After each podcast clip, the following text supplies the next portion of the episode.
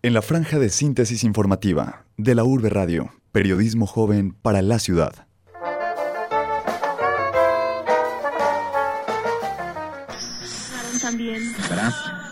¿Qué quieres escuchar en la radio? Ah, que cuenten historias de la gente como uno. Muy bueno saber qué lugares hay para conocer. Que se hable de todos y para todos. Y que le cuenten qué está pasando. De la Urbe Radio, periodismo universitario para la ciudad y la región. Una producción de los estudiantes de periodismo de la Universidad de Antioquia. Cuando va a comenzar la noche, comienza tu día. Maquillada con mil colores para lucir más. El vallenato y el acordeón fueron despreciados por la aristocracia en la época de la colonia española. Hoy podría decirse que este ritmo es el orgullo de gran parte de la población colombiana, pues con el tiempo se ha ganado un espacio en la industria musical. Muchacha automata del vicio, ¿para dónde vas? Para algunos juglares, las nuevas expresiones del vallenato se han apartado de sus raíces. Han puesto el baile, la rumba y la discoteca por encima del mensaje, la poesía y el sentimiento. A continuación, Marcos Vega, periodista e investigador de ritmos tradicionales colombianos, nos hará un recorrido histórico y un análisis acerca de este ritmo y sus transformaciones. Y la vida te ha mostrado sus espaldas. No se sabe con exactitud en qué momento eh, aparecen los tres instrumentos típicos de la música vallenata. Lo que se dice es que hace más de 100 años, porque hace como 5 años creo, se, se estaban festejando los 100 años de la, aparición de la música vallenata, hace más de 100 años eh, se dio, por estas cosas de la tradición oral, se dio una, un, mito, una leyenda que no ha tenido ninguna confirmación dentro de, de, las, de, la, lo histórico, de la rigurosidad de la investigación histórica, sino que se tiene más bien como una, como una anécdota de unos barcos que venían cargados de acordeón de Europa y se, y se y naufragaron en las playas de la Guajira y entonces las acordeones se regaron, dicen, por toda la playa y que entonces los habitantes de estas zonas costeras de la Guajira retomaron el acordeón, lo tomaron y empezaron a, digamos, a golosear con, con el instrumento hasta que lo, hasta que lo aprendieron a interpretar. Eh, no se sabe en qué momento y por qué razón no es la Guajira el centro, el epicentro de la de la música vallenata, sino Valledupar, y en eso hay una discusión que a mí me parece bizantina, pero que hay que, digamos, decirla en el sentido de que fue Valledupar quien supo de la potencialidad de este instrumento y entonces ellos son los que logran, repito, no se sabe con exactitud en qué año, eh, fusionar el acordeón europeo, el instrumento indígena que es la guacharaca, en los indígenas lo llamaban así porque el sonido que produce se parece a la de, la, de esta ave, que es, es un ave, la guacharaca es un ave, y la caja pues que es el aporte del, del, de los uh, afrodescendientes o del, o del África, de tal manera que el vallenato se, se, funde en la trietnia de lo, de, de lo, europeo, lo indígena y lo africano para hacer un mestizaje dentro de lo que es el ritmo. Entonces, lo que hicieron los juglares es un ritmo mestizo, un género mestizo, porque los ritmos del género son los que, digamos, dan esa claridad de que eh, en, el, en la puya que tiene un elemento muy tradicional, es decir, hay más elementos in, eh, afro, afros en la puya en el paseo puede haber más de lo indígena por lo, por lo, por lo, por lo suave, por la tristeza, por digamos la melancolía que siempre ha caracterizado la, la, la, la población ancestral. Y eh, el merengue es un, digamos, un aporte ya digamos, de, de, las otras músicas que pudieron haber influido en la conformación, consolidación de eso que más tarde se conoció como vallenato.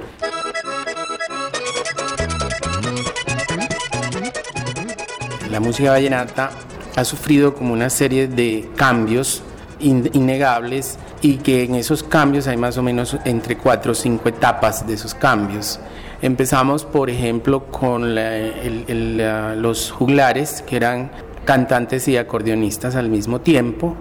Esos juglares eh, iniciaron con la caja, la, la, guacharaca y el acordeón y posteriormente eh, en esa evolución se incorporaron otros instrumentos como la tumbadora, como el cencerro y más adelante aparece el bajo electrónico. Sin embargo, esa, eh, esa cualidad de ser cantante y acordeonista viene a cambiar solamente en otra fase que sufre el vallenato. De estos uh, juglares hablamos de Miguel, de Miguel Durán, poco conocido en nuestro medio, del hijo de Miguel Durán, Miguel Durán Jr., de Alfredo Gutiérrez, de Calisto Ochoa, de Alejandro Durán, de Emiliano Zuleta Vaquero, el papá de los Zuletas, de Nafer Durán, etcétera, etcétera. Enrique Díaz, que fueron, digamos, los que abrieron el camino, la trocha, para que la música, que hoy se llama música vallenata, tuviera, digamos, el auge que tuvo. Posterior a esta etapa de los juglares, que eran personas que interpretaban la música vallenata de esta manera, aparece el conjunto como un elemento nuevo.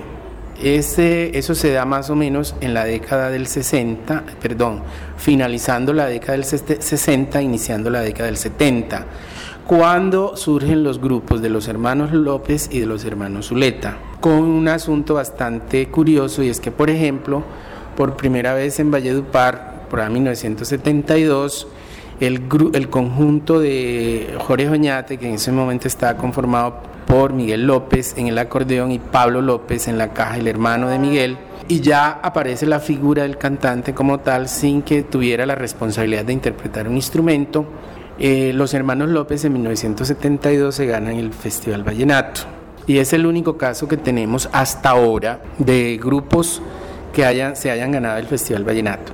Esa etapa florece porque, digamos, es una de las épocas de oro de la música vallenata. Aparece entonces, aparecen los grupos, los hermanos Zuleta y los hermanos López, que fueron los pioneros casi paralelos y que inauguraron esto de la figura del cantante como la figura principal de, la, de la música vallenata.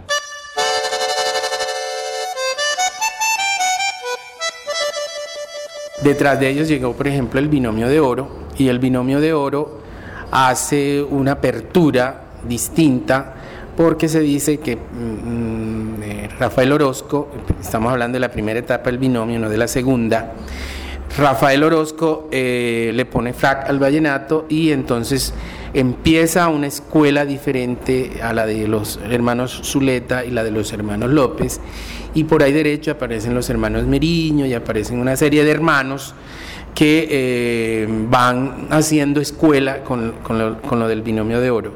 Esa etapa más o menos de, los grupos duró desde, desde iniciales de los 70 más o menos hasta finalizar los 80, inicio de los 90, cuando aparece en el panorama de la música vallenata dos figuras que van, digamos, a quebrar otra vez esa fase y es eh, Otto Sergio y Rafael Ricardo. Amigo, dile que la quiero. Amigo, dile que la adoro. Entonces ahí tenemos tres etapas. Tenemos la etapa de los juglares, la etapa de los conjuntos, sin que todavía la tradición cambiara.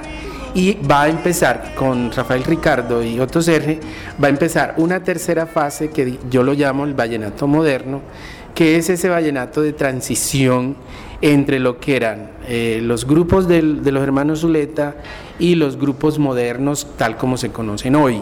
Esa etapa de transición en, el, en su momento concreto contó con la, digamos, con esa participación de estos dos artistas porque introdujeron una cosa que hasta ese momento no se había visto en la historia de la música vallenata y era el, el, acordeón piano.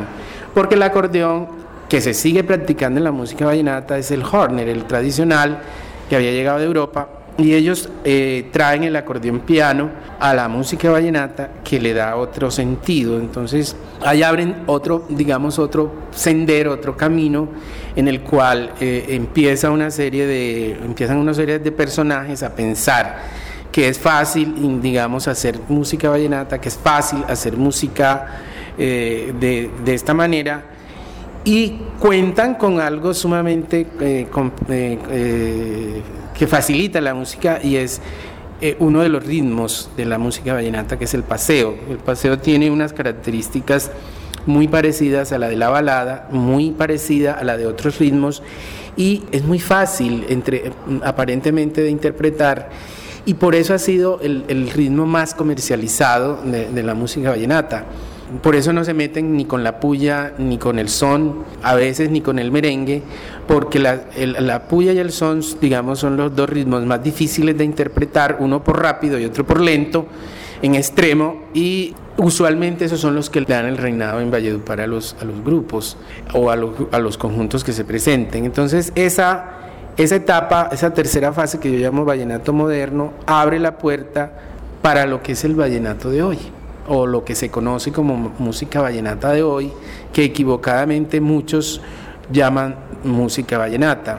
Yo diría que es música de acordeón, porque hay que hacer una aclaración, no todo lo que se interpreta con el acordeón es música vallenata es como la guitarra, no todo lo que se interpreta con guitarra es bambú con guabina, entonces tal como son los instrumentos, digamos, populares de nosotros, son polifacéticos en el sentido de que se pueden interpretar, eh, se puede interpretar vallenato en guitarra, de hecho, pues uno de los pioneros de la música del vallenato en guitarra es Guillermo Vitrago, que comercializó una serie de temas eh, con la guitarra y precisamente con la guacharaca y la caja y, no necesitaba del acordeón, sino otros, otro tipo de instrumentos.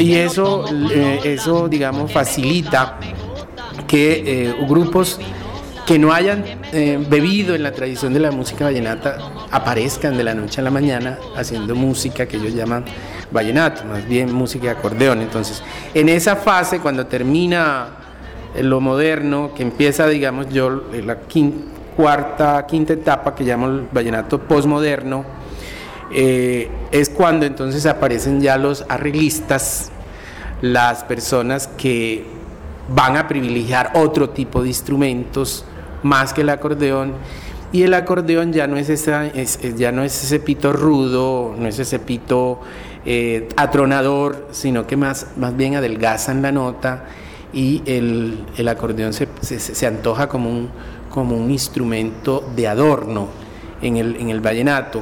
Entonces por eso dan una factura de música que parece más bien una balada, ¿es cierto?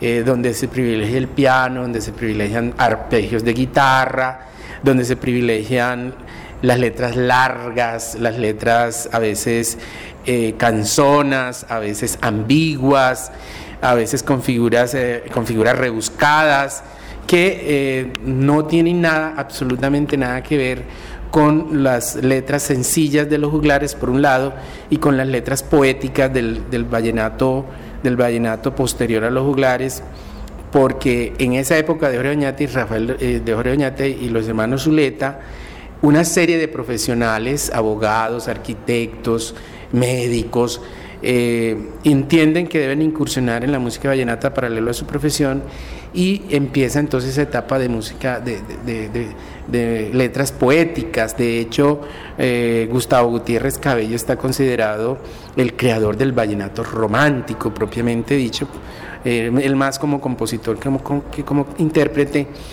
Y ya, en, esas, en estas etapas ya no hay ese tipo de vallenatos eh, sencillos, de poesías sencillas de tipo Alejandro Durán o tipo Gustavo Gutiérrez, sino que son una serie de letras que uno no les encuentra como razón de ser y que giran alrededor de un amor fracasado, de una mujer que me dejó y entonces yo me pongo a llorar y si no me amas yo me mato.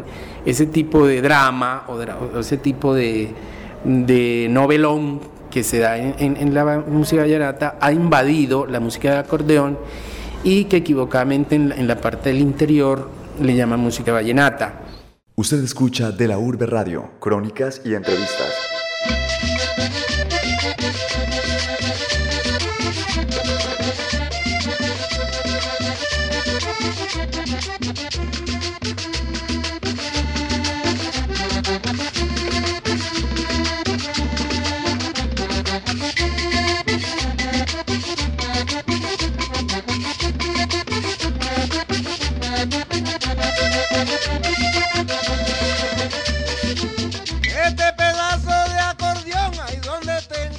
Yo pienso que el vallenato tradicional no ha salido aún de, de su comarca, se practica allá, se consume allá, se baila allá, se canta allá, en las regiones de las sabanas, en los departamentos de, Magdalena Rivas, Sala, Guajira, y en los departamentos de la sabana como Córdoba y Sucre, y en las regiones, digamos, costeras de, Antioquia.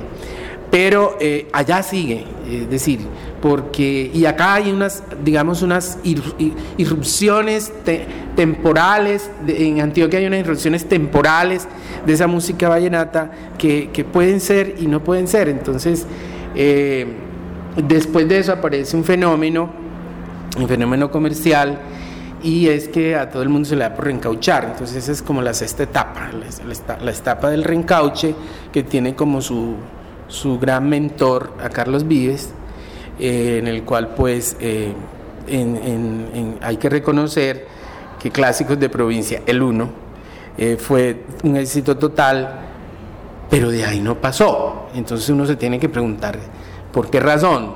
¿Qué fue lo que ocurrió? Que es Clásicos de Provincia donde está la gota fría casi que fue el único eh, éxito resonante de Carlos Vives y que a partir de ahí ha tenido éxitos esporádicos, pero ha vivido de la fama de clásicos de la provincia, es decir, está considerado un cantante de música vallenata cuando yo pienso que es un, artista que hace música, no que hace vallenato. Eh, y así es el caso entonces, digamos, de estos posmodernos tipo Silvestre Dangón,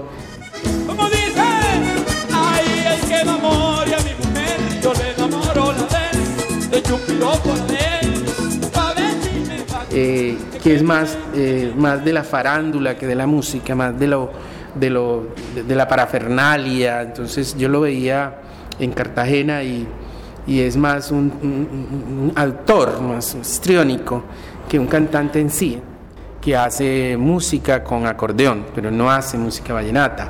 Retoma elementos de la música vallenata, retoma instrumentos de la música vallenata, retoma, digamos, la, picaresca de las letras de la música vallenata, pero en esencia no, él no hace música vallenata, él hace una serie de productos para la venta, para, para el negocio, para la diversión, y alguno que otro será vallenato, pero en esencia...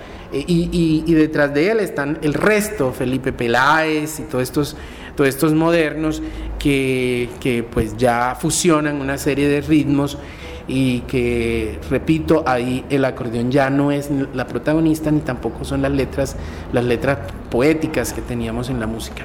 Entonces, de acuerdo a esa nominación que hacen en los premios Grammy al artista vallenato, ¿usted considera que es una, una nominación qué? Es una nominación comercial. Yo pienso que eh, los juglares, vuelvo a ellos, hacían música por hacer música. Eh, la época del vallenato moderno, que yo llamo la de Jorge Oñati, hacía música por hacer música. Cuando se dobla eso, se quiebra eso, ya no se hace música para hacer, para para hacer música. No se compone para hacer música, se compone para vender. entonces, esa es la gran diferencia. Y eh, obviamente mm, hay un problema de identidad con los intérpretes y me, van a me van a perdonar, pero un problema de identidad en el sentido de que hay que renunciar a ese vallenato de la caja, la guacharaca y el acordeón y meterle una serie de cosas rarísimas para que suene para los oídos, entre comillas, internacionales. Entonces, es por ejemplo lo que, lo que termina haciendo Alfredo Gutiérrez, que se aleja definitivamente de la música vallenata y empieza a hacer una serie de, arreglos y, de, productos para mantenerse vigente y en cierta manera lo ha mantenido vigente. Entonces, por ejemplo, un tema como Dos Mujeres, eh, el, último, la última cumbia, entre comillas, de, Otto Sergio, eh, es, es, eso, es un producto comercial para agradar el oído de los, del mercado internacional.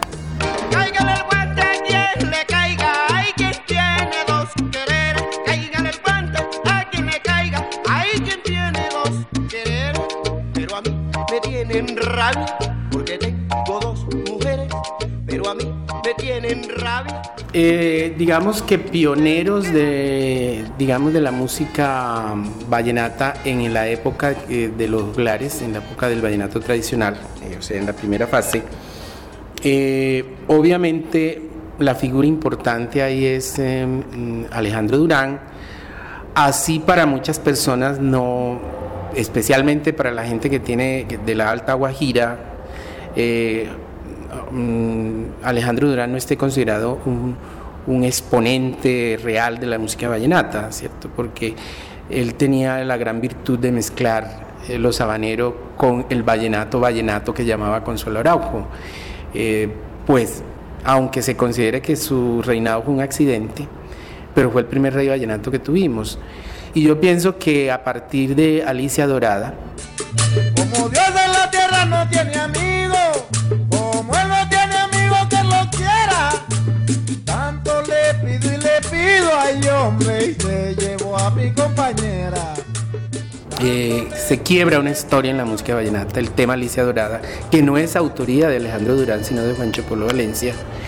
Eh, le da un pie a, Alejandro Durán para grabar una serie de temas como mm, El Alto Rosario, como eh, mm, a ver, otro tema de él que fue importante, mi pedazo de acordeón, que fue con lo que se ganó el Festival Vallenato y que, y que realmente él se la dedica a su acordeón porque él decía que, esa, que ese acordeón tenía un sonido único, que las otras que él tuvo nunca tuvieron ese sonido. Entonces, eh, ahí, ahí empieza una historia sobre la, de las sonoridades. Al lado de él hay una serie de, juglares que también hacen una serie de, aportes, como por ejemplo Calisto Ochoa, que em, utiliza los bajos, por ejemplo, para, para eh, incursionar en la música vallenata. Entonces, un tema como Las Comadres, que es una especie de son, tiene esa, esa característica que está hecho en bajos y eso es, digamos, algo novedoso, algo nuevo. Muchas cosas también de Calisto que, digamos, eh, hay que rescatar ahora que, pues, que ya se fue y que lo volveríamos a recordar porque también pues habría que en otra ocasión hablar de su incursión en eso en ese grupo que se llamó los Corraleros de Majagual. ¿Qué tal les parece el bajo armonioso de Carlos Ochoa? Ya en la etapa de, digamos, de la, de la música mm, moderna, con los hermanos Zulete los hermanos López, hay una serie de temas que no se alejan de esa tradición de la puya, el son y el merengue. Entonces, por ejemplo, Jorge Oñate graba una cosa que se llama La vieja Gabriela, eh, de un autor que es, entiendo que se que se especializaba en pullas exclusivamente, que Juan Muñoz, y que tiene ese gracejo y digamos esa, ese humor negro de, de la música de acordeón.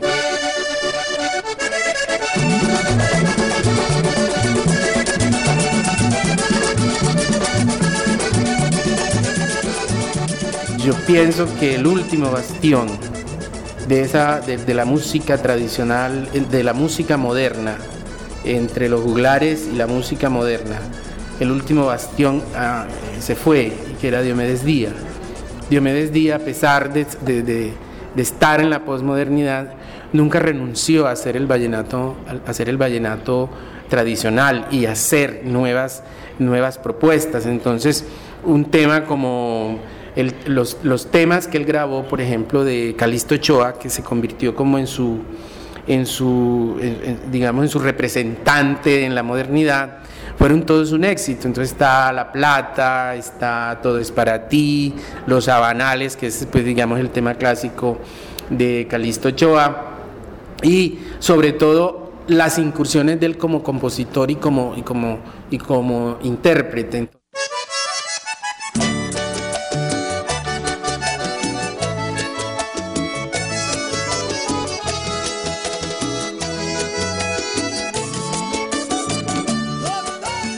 Yo no sé en qué va a parar la música de acordeón, porque, repito, la música vallenata sigue su curso.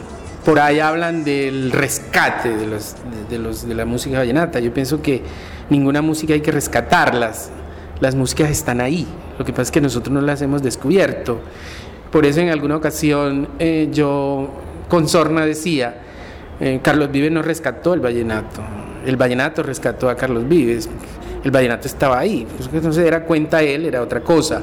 Eh, en estos momentos, con la, con, el, con la música de acordeón en las ciudades, porque en los campos hay otra historia, es otra cosa, no sé qué va a pasar. Lo que sí tenemos que decir con dolor y con bastante preocupación es que eh, el circuito comercial de las emisoras, a pesar de que mm, hay que darle, como hicimos ahorita, el valor a la radio dentro de la proyección, tal vez la, eh, eh, ha sido el circuito que más daño le ha hecho a la proyección de la música tradicional vallenata, porque se ha olvidado de ella. Así como lo, lo proyectó, o por lo menos en las, en las emisoras urbanas, así como lo proyectó en un pasado, ahora se ha olvidado de esa tradición y eh, proyecta una serie de géneros, una serie de ritmos que ya no tienen nada que ver con esa música. Y con gran preocupación nos damos cuenta que el Estado eh, tampoco se ha preocupado por eh, hacer que estas emisoras programen, hagan educación de públicos frente a la música vallenata y, no, y sobre ninguna de las otras músicas colombianas. Entonces, la radio de nosotros no parece ser una radio, y obviamente los otros medios, no parece ser una radio colombiana. Y eh, me parece que es muy grave que eh, las ciudades no estén recibiendo, digamos, esa parte de la música tradicional porque eh, la memoria es débil por un lado y por el otro las, las tecnologías que en algunas ocasiones han servido para revivir otras cosas, eh, eh, andan en otro asunto. Entonces me parece que eh, la música vallenata en las ciudades está prácticamente sepultada por la estridencia de unos ritmos que programan las mismas emisoras. Y esa, y esa digamos, ese ocultamiento para mí es adrede, para mí es a propósito, porque en esencia la música y la música vallenata, como todas las otras músicas colombianas, es un grito de libertad. Y ese grito de libertad tiene que ver con el campesino, con la tradición, con la cultura, con lo que somos nosotros. Y de alguna manera ninguno de los elementos del Estado está interesado en que nosotros seamos nosotros mismos, porque en ese sentido nos convertimos en defensores de la cultura.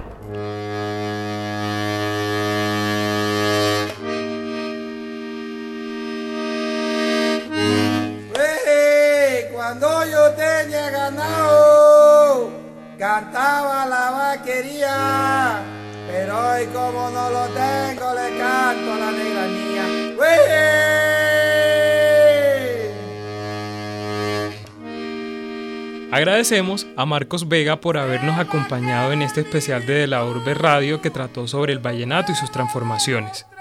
En la realización y presentación de este programa los acompañó Dani Correa. En la edición, David Berrío y en la coordinación Alejandro González. Yo le canto compa y compa también. Verseo con el compa Roque y el compa Chencho a la vez.